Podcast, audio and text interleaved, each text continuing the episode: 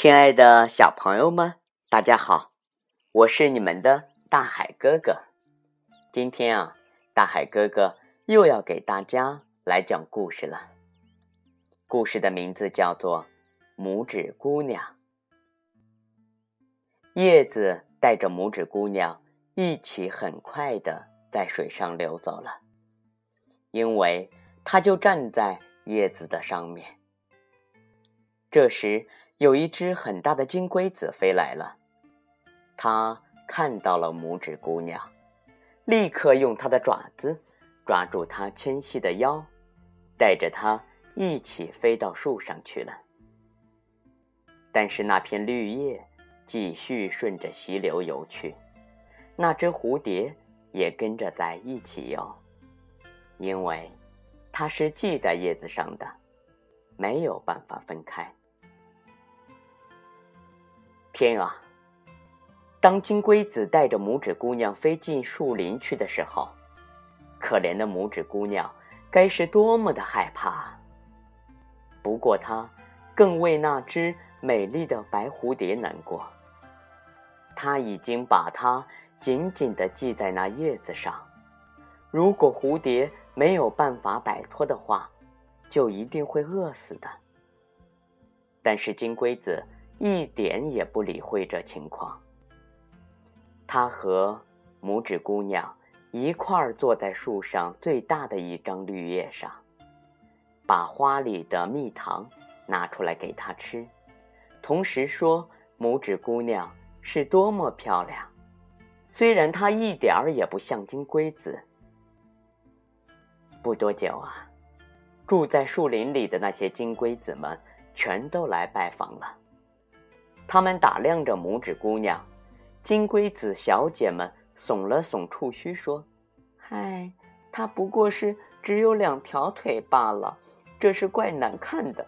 嗯，就是就是，她连触须都没有，她的腰太细了。呸，她完全像一个人，她多么的丑呀！”所有的女金龟子们齐声说。然而，拇指姑娘。确实是非常美丽的，甚至劫持她的那只金龟子也不免要这样想。不过，当大家都说她是很难看的时候，她最后也只好相信这话了。她也不愿意要它了。拇指姑娘现在可以随便到什么地方去了。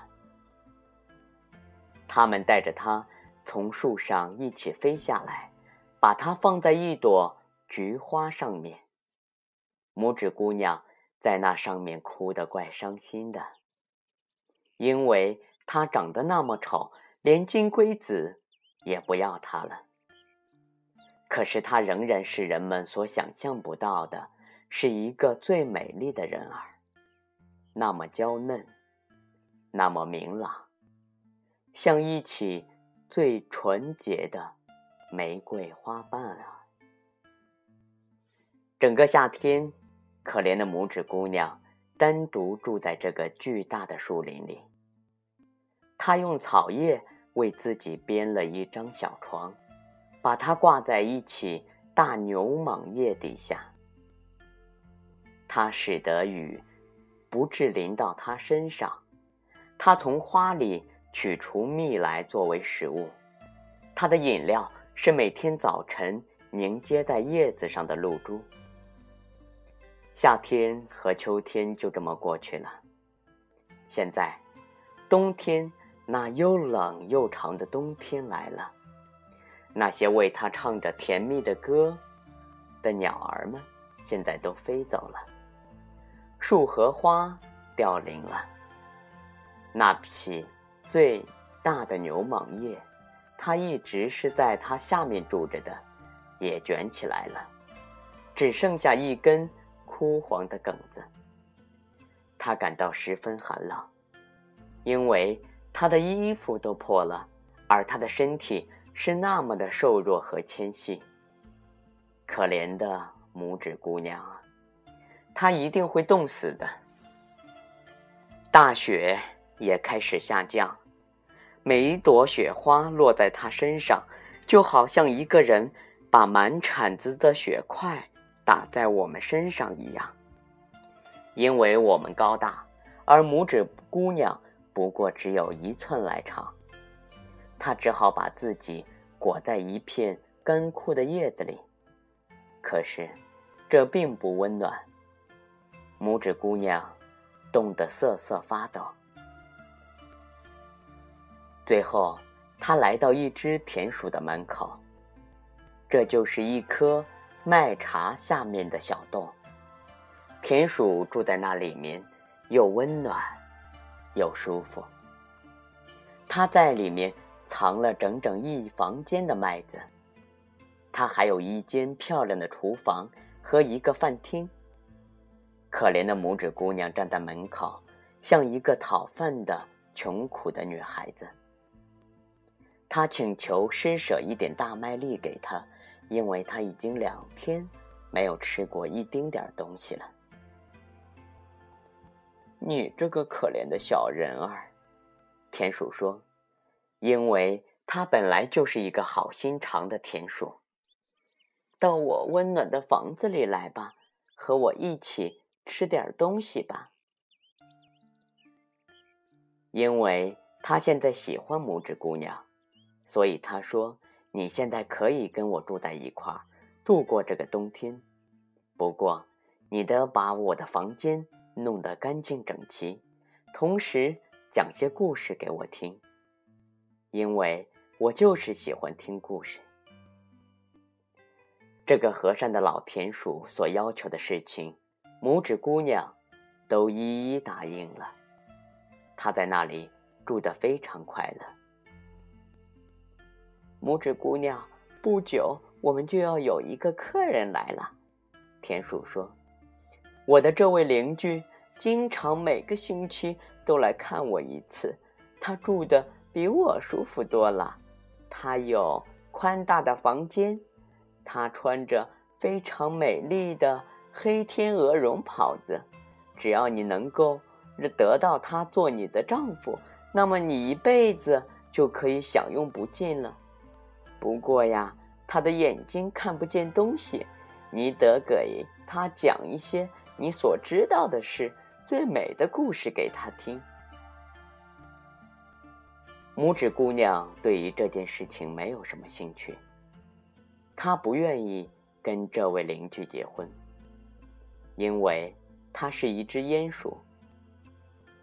她穿着黑天鹅绒的袍子来拜访了。田鼠说：“他是有钱有学问，他的家。”也要也要比田鼠家大二十倍，他有很高深的知识，不过他不喜欢太阳和美丽的花儿，而且呀，他还喜欢说这些东西的坏话，因为他自己从来没有看见过他们。拇指姑娘得为他唱一曲歌儿，他唱了《金龟子呀飞走吧》，又唱了。牧师走上草原，因为他的声音是那么美丽，鼹鼠就不禁爱上他了。不过，他也没有表示出来，因为鼹鼠是一个很谨慎的人。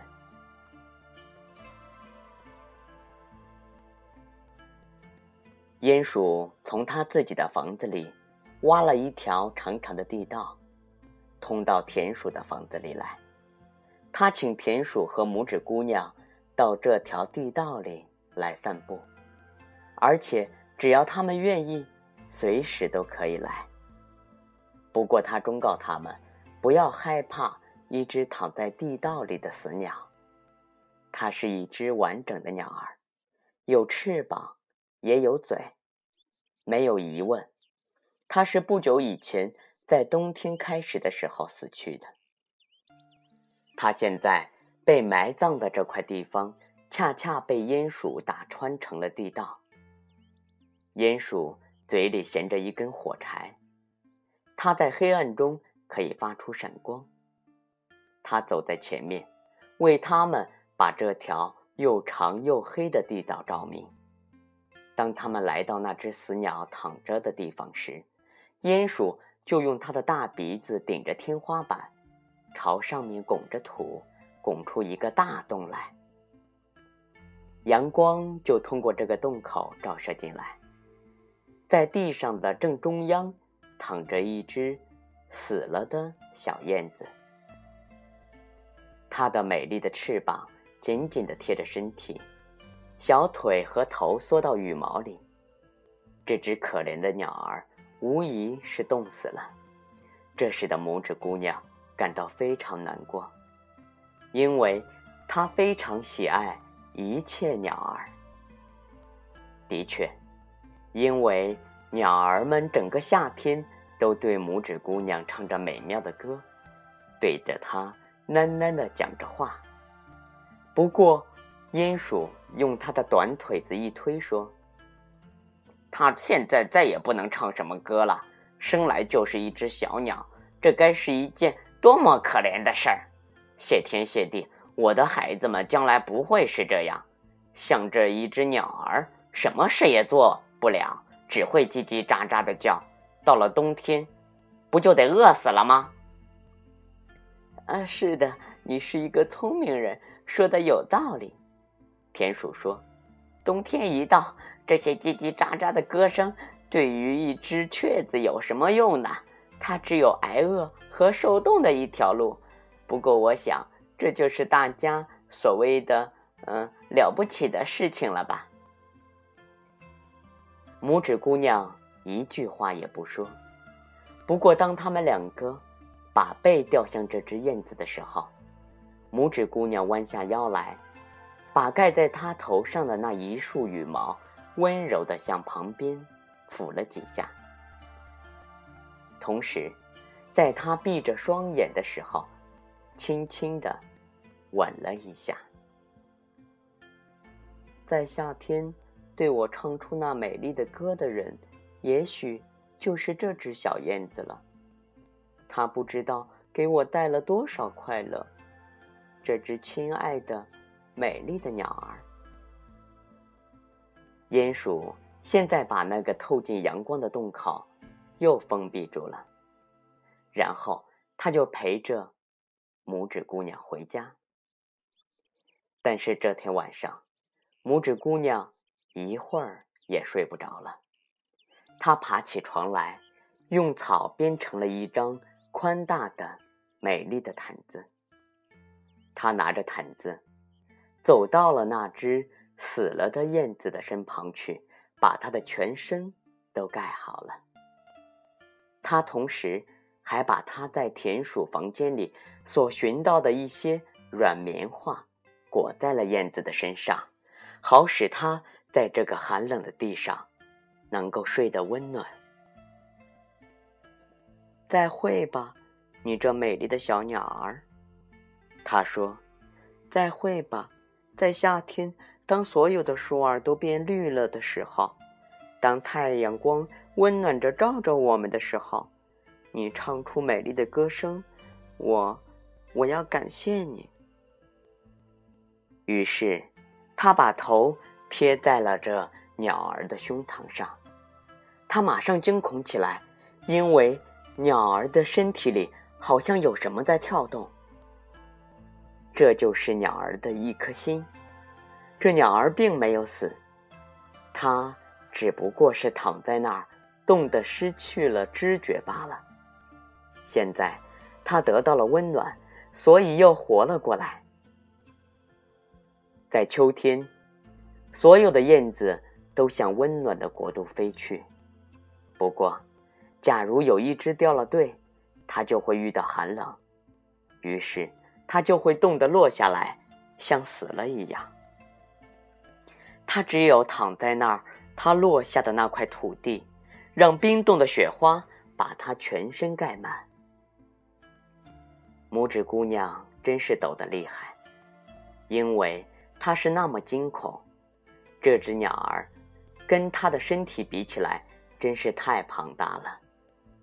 可是她鼓起勇气来，她把棉花紧紧地裹在了这个可怜的鸟儿身上，同时他把自己常常当做被盖的那张薄荷叶拿来，覆盖在这鸟儿的头上。第二天夜里，他又偷偷的去看它。鸟儿现在已经活了，不过还是有点昏迷，他只能把眼睛微微的睁开一会儿，望了拇指姑娘一下。拇指姑娘手里拿着一块火柴站着，因为他没有别的灯。亲爱的小朋友们，今天大海哥哥的拇指姑娘给大海给大家讲到这里，就要和大家说再见了。